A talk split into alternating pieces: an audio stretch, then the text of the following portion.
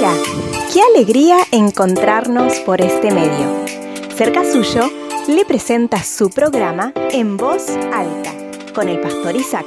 Ahora le invitamos a escuchar la reflexión del día de hoy. En un avión iba un señor sentado al lado de otro que llevaba su anillo de boda en la mano equivocada. Al preguntarle por qué lo llevaba ahí, la respuesta fue, porque me casé con la mujer equivocada, mi amigo.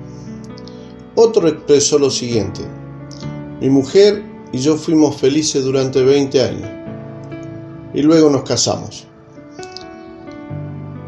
¿Cuántas veces escuchando en estos tiempos, o escuchamos en estos tiempos que el matrimonio será duradero mientras dure la pasión? Rara vez oímos que además de la pasión, el matrimonio tiene un propósito. Es verdad que la pasión es importante y la felicidad resulta ser genial, pero son solo los beneficios del matrimonio, no los objetivos. El matrimonio debe reflejar y dar la gloria a Dios para expandir su reino en esta tierra. El matrimonio cuando buscan el propósito de Dios, todo lo que valoramos en la vida, llámese felicidad, amor, satisfacción, todas esas cosas ocupan el lugar que le corresponde. Y por no existir un propósito del reino de Dios en el matrimonio, como dice un autor por allí, muchos parecen haberse casado por el secretario de guerra en vez de por un juez de paz. Amigos, cuando Dios instituyó el matrimonio, lo hizo para que durara. Solamente cuando nos hemos alejado del propósito de Dios para nuestras relaciones personales, es que nos enfrentamos a la desintegración prematura de lo que estaba destinado a ser satisfactorio para siempre. Una niña le, le, pregunta a su abuela por qué su anillo era tan grande y llamativo. A lo que la abuela le responde, pequeña, es porque cuando yo me casé, los anillos se hacían para que duraran. Quiero concluir en esta mañana diciendo que lamentablemente hemos transformado el beneficio del matrimonio en el objetivo.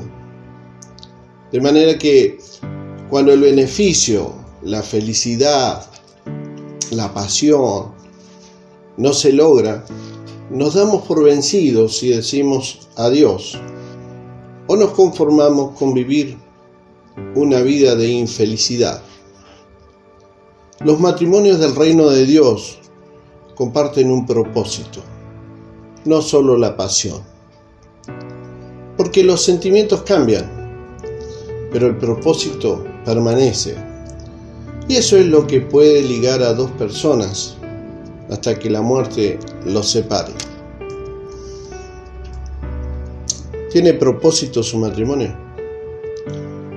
Porque si es así, entonces usted tiene la felicidad y tiene todos los beneficios del matrimonio.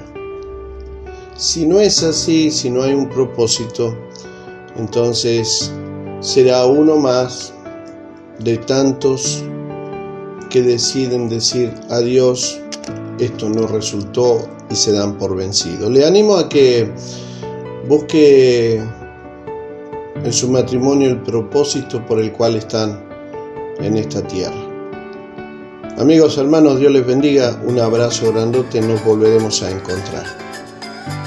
Le agradecemos su atención. Nos volveremos a encontrar en un nuevo programa de En Voz Alta.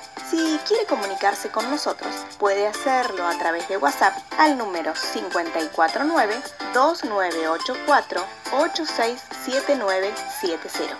También puede comunicarse con nosotros a través de nuestro email cercasuyo.gmail.com Puede buscarnos en Facebook como Fuente de Vida y también puede suscribirse a nuestro canal de YouTube Cerca Suyo Iglesia Fuente de Vida.